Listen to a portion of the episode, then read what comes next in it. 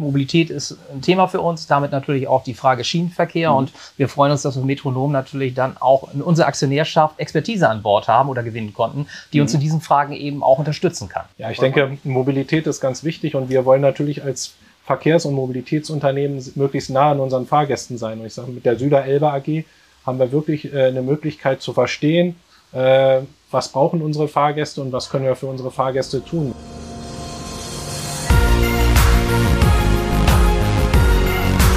B und P Business Talk. Der Wirtschaftspodcast aus der Metropolregion Hamburg.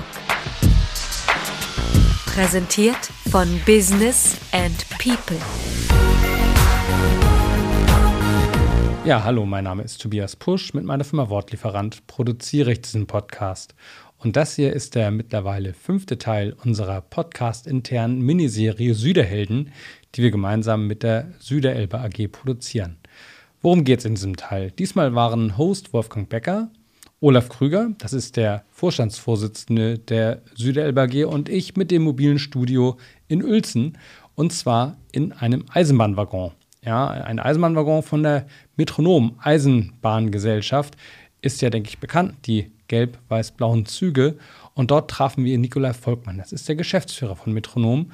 Und dort ging es im Gespräch um verschiedene Fragen, zum Beispiel auch gleich am Anfang um die Verspätungsthematik, die ja aktuell doch äh, ja recht präsent ist. Dann aber auch um die Frage, wie sich der Schienenverkehr in der südlichen Metropolregion weiterentwickeln wird. Stichwort sind so die möglichen Neubaustrecken und auch darum, wie sich Metronom und Süderelbe AG gegenseitig in ihrer Arbeit unterstützen können. Denn auch das ist ganz gut möglich, wie man im Gespräch hört. Wir wünschen viel Spaß beim Zuhören. In unserer Serie Süderhelden sind wir heute an einem ganz besonderen Ort. Das ist der erste Podcast, den wir machen, der in einem Zug stattfindet. Wir sitzen in einem Metronom. Mir gegenüber sitzt Nikolai Volkmann, er ist äh, kaufmännischer Geschäftsführer der Metronom-Gesellschaft und Olaf Krüger als Chef der Süderelbe AG. Und wir sind hier sozusagen beim jüngsten Aktionär der Süderelbe AG. Und deswegen haben wir gesagt, das ist ja auch eine Heldentat, sozusagen. Wie haben Sie beide zusammengefunden? Ja, also ich bin ja noch gar nicht so lange bei Metronom, habe äh, vor knapp einem Jahr äh, die kaufmännische Geschäftsführung übernommen von Herrn Dr. Kasch. Und ähm, Herr Dr. Kasch war es eine wichtige Angelegenheit, hier in der Region vernetzt zu sein und hatte mir das mhm. als Projekt mit auf den Weg gegeben.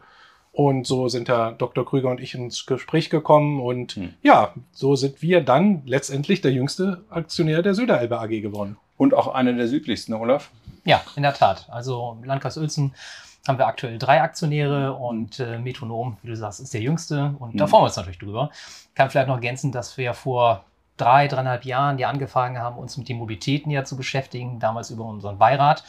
Und äh, so kam ich ins Gespräch damals mit äh, Dr. Kasch, dem Vorgänger von mhm. Herrn Volkmann, und äh, habe ihn auch für die Beiratsarbeit gewinnen können. Und ja, so ist der Kontakt einfach entstanden. Und dass das dann sozusagen in die Aktionärsrolle gemündet ist, freut uns also natürlich sehr. Ist denn schon ein längerer Weg, bis man Aktionär wird, nicht? Muss ich erst mal so ein bisschen kennenlernen, oder wie? Mitunter. Manchmal geht es auch ganz schnell. ja. Herr Volkmann, nun sind Sie also Aktionär und mhm. äh, beim Metronom kommt man ja nicht unbedingt darauf. Was macht eine Metronomgesellschaft? Die nimmt man so als öffentlichen Teil öffentlichen Arbeitgeber oder sowas fast wahr, mhm. weil das ist halt Mobilität, es ist Zugverkehr. Mhm. Man hat immer noch so im Hinterkopf die alte Bundesbahn. Mhm. Ähm, aber Sie sind ja ein ganz normales Geschäftsunternehmen. Genau, also wir sind als Metronom ein privates Eisenbahnunternehmen. Es gibt mittlerweile mhm. viele private Eisenbahnunternehmen in Deutschland. Wir zählen zu einem der größten, also wir haben knapp über 500 Mitarbeiter und sind eigentlich so das größte Eisenbahn-Nahverkehrsunternehmen im Raum Niedersachsen. Ne? Mhm. Und Sie haben sich dann also auch gleich die größte Herausforderung geschnappt, die Strecke ja, Hannover-Hamburg äh, ist ja auch speziell. Ja, also die ist sozusagen ja am Ende das Hauptnadelöhr oder der, der wichtigste Bewegungspunkt ähm, im mhm. Land Niedersachsen. Und ähm, das ist eben unsere Achse geht los in Göttingen über Hannover, Uelzen bis nach Hamburg und dann mhm. weiter nach Bremen. Gut, wenn wir über ein Metronom reden, fangen wir gleich mal mit den schwierigen Themen an, reden wir über Verspätung, die wir oft als bei Kunden wahrnehmen, Beschwerden, kommt nicht Zugausfälle und so weiter. Wir haben im Vorgespräch so ein bisschen mal ausgelotet, woran es liegt und sind auf einen ganzen Katalog von Gründen gekommen, Mhm. die der Laie, der Kunde, der ein Ticket haben möchte, eigentlich so gar nicht so wahrnimmt. Ne? Ähm, mögen Sie die nochmal aufzählen, was da alles reinspielt? Ja, gerne. Also ich denke mal, das Thema Verspätung ist im Wesentlichen ein infrastrukturelles Problem.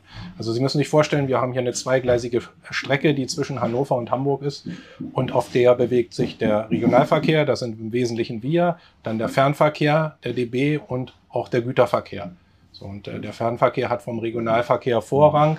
Der Güterverkehr mittlerweile, was Mittlerweile Energie, auch, ne? Energietransporte angeht, auch, so, so dass wir dann eben, wenn der Fernverkehr Verspätungen hat oder der Güterverkehr dann kommt, rechts ranfahren müssen äh, und natürlich in Verspätung einsammeln. Und das su- summiert sich dann hoch und ähm, das haben unsere Fahrgäste dann auszubaden. Mhm. Ne? Ich frage jetzt mal zwischendurch mal dich, Olaf. Ähm, hat die Süderelbe AG durch Lobbyarbeit in Hannover zum Beispiel irgendwelchen Einfluss auf das, was politisch passiert? Indem man zum Beispiel die Mühle dreht, immer wieder nach dem Motto, Leute, wir brauchen hier eine bessere Ausstattung. Ja, du sprichst von Hannover. Ich möchte das ergänzen. Wir müssen natürlich auch Richtung Hamburg blicken. Richtung Hamburg, Äh, auch Richtung Bund wahrscheinlich das, auch. Ja, ne? ja. aber jetzt mal ein Blick auf unsere Region Ja. auch. Ist für uns entscheidend, dass wir mal zwei brauchen. Äh, Mhm. Weil unsere Region dann eben auch, die Verkehre gehen Richtung Hamburg, das hat der Volkmann Mhm. ja deutlich gemacht. Das ist der Zielort letztlich auch in der südlichen Metropole Mhm. für viele Pendler. Und äh, Probleme oder Fragen können wir natürlich nur gemeinsam mit beiden Bundesländern lösen. Von Mhm. daher geht unser Blick sowohl nach Hannover als auch nach Hamburg. Und äh, ich hatte das ja schon mal ein Stück weit berichtet, dass wir uns intensiv mit der Frage beschäftigt haben, eine Mobilitätsallianz für die Region ins Leben zu rufen, für die Süderelbe-Region. Blaupause für uns sind die sogenannten Mobilitätspakte in Baden-Württemberg diesbezüglich. Und das ist ganz beeindruckend, was dort gelungen ist. Kurzum, die Idee ist es, eine Austauschplattform der Vernetzung zu bieten, tatsächlich gemeinsam Richtung Politik und Verwaltung zu wirken, im Sinne von Unterstützung tatsächlich Mhm. für die Mobilitätsziele, Bedürfnisse, Anforderungen, die wir in unserer Region eben sehen, um tatsächlich Dinge hier positiv voranzubringen. Und ich glaube, da sind wir uns alle einig, dass die letzten Jahrzehnte viel zu wenig passiert ist im Bereich Wie Schienenverkehr. ist denn da die Neigung in Hannover und in Hamburg? Sind die an so einer Allianz interessiert? Wollen die mitreden oder sagen die, macht ihr mal euren Kram, wir Ja, wir sind jetzt an den Gesprächen. Ich spüre da schon ein Rieseninteresse. Also Ja. wie die Frage der Mobilität uns alle natürlich umtreibt. Und äh, Mhm. das ist ein Megathema tatsächlich, dass wir sagen, welche Alternativen gibt es eben zum Thema Auto oder zum Punkt Auto vor dem Hintergrund CO2-Reduzierung. Das ist ja unser aller Ziel. Äh, das ist der eine Aspekt. Zum zweiten eben auch Anbindung ländlicher Raum. Jenseits vom MIV, also Mhm. äh, motorisierten Individualverkehr. Welche Chancenmöglichkeiten haben wir? Und äh, da spielt die Schiene natürlich die entscheidende Rolle letztlich, wenn wir über die Windung auch größeren Mhm. Strecken natürlich sprechen. Und das wissen wir auch. Ich sagte es eben, so wenig passiert tatsächlich. Äh, ganz im Gegenteil, es ist ja in den 90ern auch massiv abgebaut worden. Äh, Mhm. Und das holt uns heute natürlich massiv ein. sind auch Nebenstreckenwechselentscheid und so weiter, nicht? Aber wir haben hier äh, tatsächlich ein Gleis, das haben wir vorher auch besprochen, deswegen kenne ich diese Zahl, die hat mich sehr überrascht. Eine Gleisverbindung aus dem Jahr 1847. Ja. Das heißt aber nicht, dass die Schienen so alt sind, ne? Nein, die, Sagen Sie mal. die würden nicht so lange halten. Ja. Das ist klar. Ist die Strecke denn ansonsten, die beiden Gleise, die ist auf normalen Stand oder, Ja, oder gibt es da auch jetzt vielleicht noch einen Sanierungsstau? Ja, also ähm, es gibt ja diese sogenannten Hochleistungskorridore. Ne? Also Mhm. man hat sich ja jetzt entschlossen, vom Bund heraus mehr Geld in die Infrastruktur zu geben. Mhm. Die Riedbahn ist sozusagen das erste Projekt, was jetzt saniert wird mit äh, einer Mhm. Totalsperrung. Ähm, aber das wird nicht das einzige die bleiben. Riedbahn, das die Riedbahn, die ist, müssen im kurz Gro- erläutern. die ist im Großraum Mannheim. Ja, das Ah, ja. ist eine sehr hoch ausgelastete Strecke und die wird dann für sechs Monate, glaube ich, komplett gesperrt Mhm. und dann komplett saniert. Also wird von A bis Z alles gemacht ähm, in einem Aufguss. Also sonst nicht, wie man das sonst kennt, dass nebenbei am rollenden Objekt gearbeitet Mhm. wird, sondern mit einer Totalsperrung. Und das hat man natürlich hier auch dann vor. Also das wird sukzessive auf die Hochleistungskorridore in Deutschland ausgerollt. Mhm. Und äh, für den Hochleistungskorridor Hamburg-Hannover äh, ist für 25 oder 26 auch so eine Ist ja, Sperrung ist ja angesagt. relativ nah bei. Ja, also aber das heißt, noch, Sperrung ist dann auch notwendig. ja, es wird eine Totalsperrung dann geben. Oh. Und ähm, das genau bezüglich des genauen Datums hat man sich noch nicht festgelegt. Also erst war 25 im Gespräch, jetzt war über Überlegung, ob man Mhm. das noch ein bisschen schiebt. Ja. Auf wie lange muss man sich da einstellen? Da kommen wir ja auf ein ganz schwieriges Nebenthema, weil wenn die Strecke gesperrt ist, kann ja auch keiner fahren. Also von drei bis sechs Monaten ist hier schon auszugehen. Das heißt, es wird harte Zeiten für Pendler geben. Siehst du Ja. das richtig? Ja. Olaf, womit kommen die dann? Das ist die große Frage, aber natürlich die Antwort ist ja naheliegend, natürlich wieder mit dem Auto. So, ja, ne? Das ja. ist naheliegend. Äh, und äh, wir haben ja mit Blick auf die nächste Dekade äh, viel, viele Baustellen, im wahrsten Sinne des Wortes. Mhm. Also sowohl Straße, aber Schienenbereich, über den wir heute ja schwerpunktmäßig mhm. sprechen. Auch die Eisenbahnbrücken über die Elbe sind natürlich alle sanierungsbedürftig ja. und das geht ja auch los. Das heißt, wir haben diverse Flaschenhälse, Blick auf die nächsten 10, 15 Jahre. Gut, da können wir uns also als Pendler warm anziehen. Ich muss jetzt zwischendurch mal sagen, für unsere Hörer, wenn es hier zwischendurch mal quietscht oder mal rattert an den Gleisen oder irgendwelche Maschinen zu hören sind. Wir sind hier also mitten quasi auf einem Betriebshof. Mhm. Links und rechts sind Gleise, da fährt mal ein Zug vorbei, da drüben wird jetzt gerade ein bisschen rangiert. Also es ist hier Action. Ne? Es ist nicht so, dass wir hier irgendwo auf einem toten Gleis stehen. Die Bahn lebt. Ja. Kann man sagen. So, absolut. Gut. Welche Rolle spielt der Metronom als Mobilitätsangebot im Hamburger Süden? Die Frage darf jeder mal für sich beantworten und mir sagen. Ja, also ich glaube, wir sind äh, als Metronom der Zubringer schlechthin für die Leute, die im südlichen Raum mhm. von Hamburg wohnen, in die Großstadt hinein und mhm. arbeiten. Also die Pendlerströme gehen von Lüneburg aus gesehen rein, morgens mhm. in die mhm. Großstadt Hamburg und dann nachmittags, abends eben entsprechend wieder raus. Vollkommen richtig. Und äh, wenn wir gerade bei den Herausforderungen eben schon nur dabei waren, darüber zu sprechen, haben wir natürlich heute schon die Situation, dass die Kapazitäten auf der Schiene, also konkret auch gemessen mhm. an Sitzplätzen, die der Metronom einfach anbieten kann über seine Züge, die hier mhm. verkehren, eben nicht ausreicht, um dann tatsächlich die Pendlerströme, die wir haben, aus der südlichen Metropole in Richtung Hamburg, tatsächlich einfach auffahren zu können. Ne? Und dann mhm. wissen wir alle, so schön wir das finden, 49 Euro Ticket, Deutschland-Ticket. Ähm, begrüßen wir alle, finden wir alle toll, mhm. natürlich gar keine Frage, sehe ich auch so. Aber wir müssen natürlich schauen, haben wir die Kapazitäten, um letztlich zusätzliche Fahrgäste aufnehmen mhm. zu können. Und da knallt es eben noch tatsächlich. Und äh, das hat der Volkmann ja schon dargestellt. Das ist nicht einfach damit gelöst, dass mehr Züge fahren, sondern wir haben die Infrastruktur ja gar nicht dafür. Und von daher müssen wir von vorne anfangen, Infrastruktur schaffen, dann können wir Züge fahren und dann können wir die Fahrgäste aufnehmen. Da reden wir über Gleise, wir reden auch über Bahnhöfe. Wir haben auch mhm. darüber gesprochen im Vorgespräch, dass es Bahnhöfe gibt, da sind einfach die Bahnsteige zu eng. Ja. Das heißt, die Leute, die rein wollen, stehen so dicht, dass die, die raus wollen, nicht rauskommen. Ja. Also das sind natürlich Verhältnisse. Also ich sag mal so, was jetzt Penterströme angeht und, und Sitzplatzkapazitäten, da sind wir so kurz vor indischen Verhältnissen, wenn wir sie umsetzen wollten. Ne? Dann sitzen die alle auf dem Dach oder im Gepäcknetz oder wo sollen die denn eigentlich bleiben?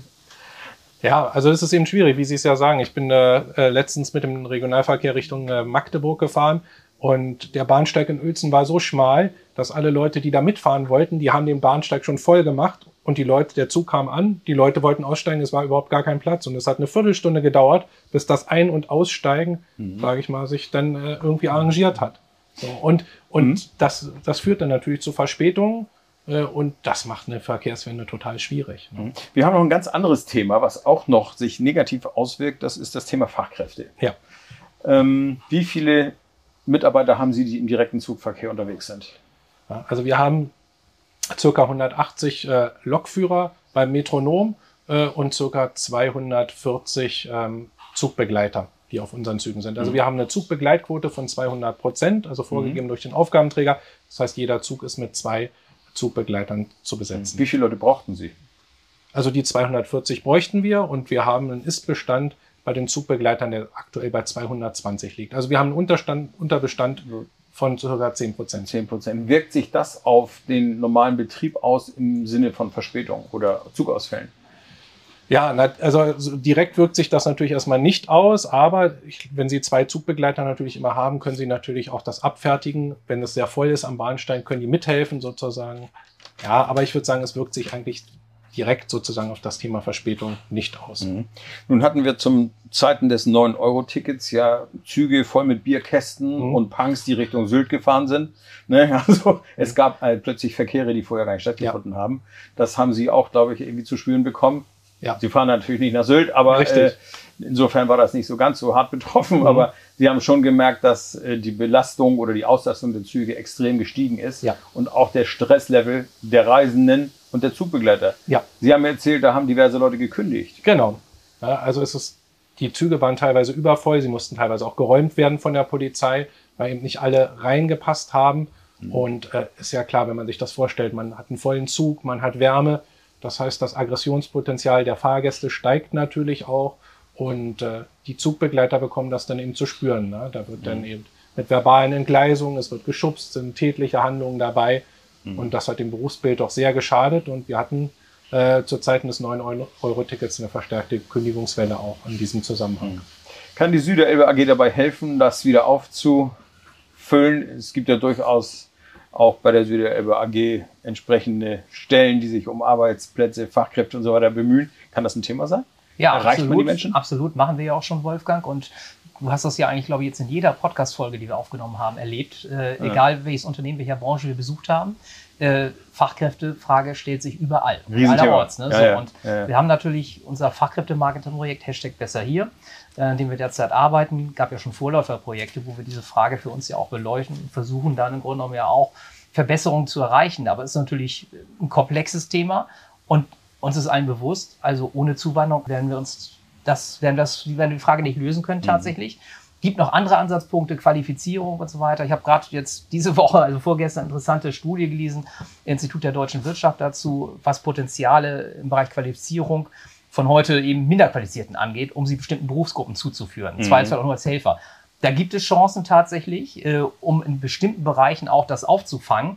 Ähm, es muss nur gemacht werden tatsächlich. Also vielleicht hilft hier und da ja auch mal so Teilqualifizierung. Ja. Solche äh, Ja. Instrumente gibt es ja mittlerweile Ich weiß auch. nicht, ne? wäre die Frage an Volkmann, wäre das eine Chance auch äh, Naja, für, wir- für Zugbegleiter tatsächlich? Wir qualifizieren ja selber. Also Ja. Wir, wir investieren ja eine, äh, eine Menge Zeit äh, in die Ausbildung Mhm. und auch Geld natürlich, äh, um unsere Arbeitskräfte eben auch selber zu qualifizieren. Also wir bieten diesen Beruf im Zugbegleiter eben auch als Qualifizierung für Quereinsteiger an. Mhm. Das heißt, die Leute kommen zu uns, äh, machen eine dreimonatige Ausbildung. Die in der Zeit werden sie auch bezahlt, zu 100 Mhm. Prozent schon von dem, was sie später verdienen und werden komplett auf dieses Berufsbild dann ausgebildet. In unserem eigenen Trainingszentrum. Also Drei Monate dauert das. Drei Monate. Dasselbe Mhm. machen wir auch äh, für Triebfahrzeugführer. Da dauert die Ausbildung natürlich entsprechend länger. Mhm. Da reden wir über dann 12 bis 13 Monate. Ähm, aber auch da, das machen wir in unserem eigenen Trainingszentrum mit eigenen Trainern. Mhm. Und das wird vollständig von uns bezahlt. Trotzdem schwierig, Leute zu finden. Wir Ja. haben Schichtdienst und, und Sie haben ja noch eine spannende Sache erzählt. Sie sagten, der Einzelhandel hat mittlerweile so aufgerüstet, Ja. geldmäßig, gehaltsmäßig, dass die Stellen dort attraktiver sind. Richtig. Und jemand äh, vor die Wahl gestellt, Zugbegleiter oder Einzelhandel, eher dahin wandert. Genau. Ja, und Sie müssen sich auch überlegen, bei uns ist das eben, bei uns gibt es den Schichtdienst, Sie haben aber nicht die klassische Früh- und Spätschicht, sondern Sie haben rollierende Schichten. Ja. Ja. Das heißt, man fängt in der Frühschicht dann nicht jeden Tag um acht an, vielleicht mal am nächsten Tag um sieben, dann äh, um sechs am nächsten Tag. Das heißt, dafür, darauf muss man sich einstellen. Und das ist natürlich herausfordernd. Wenn Sie, anstrengend, ja. Ja, anstrengend. Ne? Wenn Sie sich eine Familie klar. vorstellen, Sie haben Kinder, die müssen zur Schule, Das muss alles organisiert werden. Mhm. Ja? Und da ist es natürlich einfacher, so einen Job im Einzelhandel anzunehmen, wo ich weiß, okay, ich, wenn ich früh arbeite, arbeite ich, jeden Tag um acht. Warum raten Sie jemand trotzdem, Zugbegleiter zu werden? Warum, was macht den Job denn eigentlich attraktiv? Jeden Ja. Tag am anderen Ort. Ja, jeden, Tag, je, jeden Tag am anderen Ort ist es ja nicht. Also In jedem Dorf eine Freundin.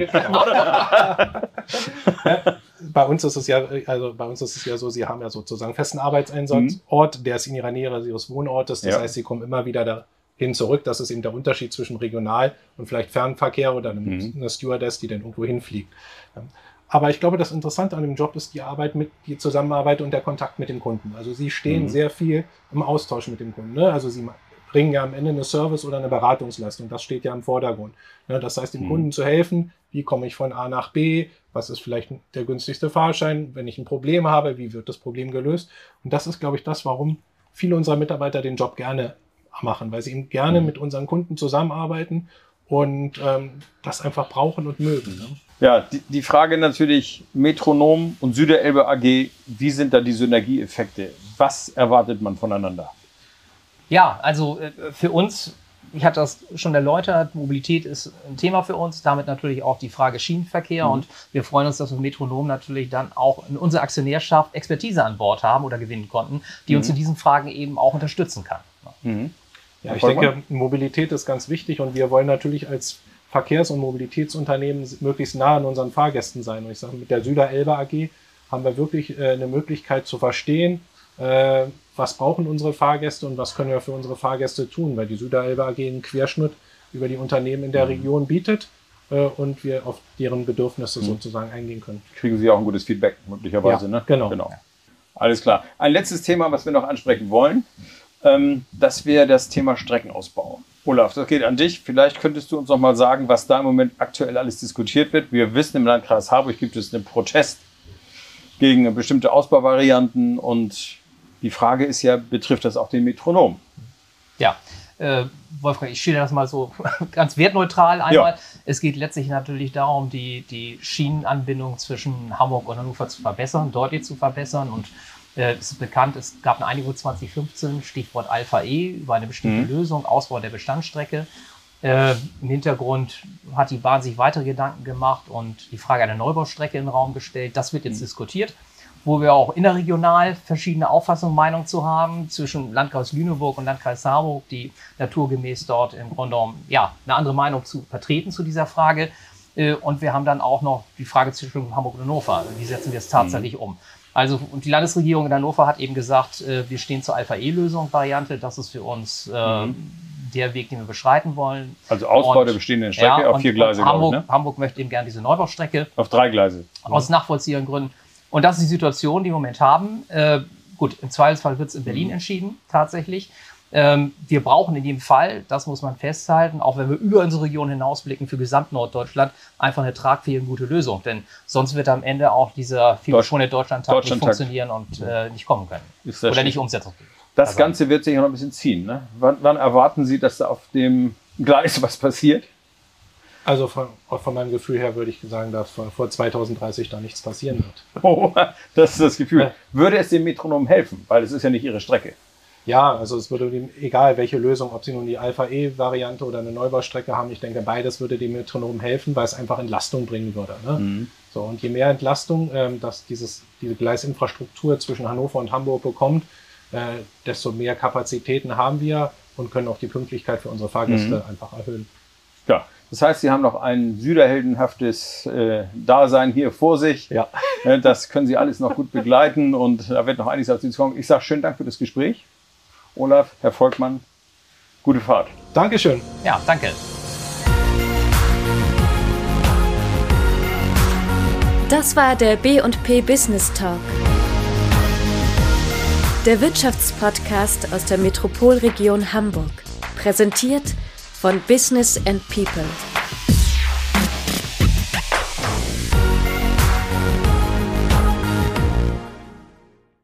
Dieser Podcast wurde produziert von Wortlieferant.de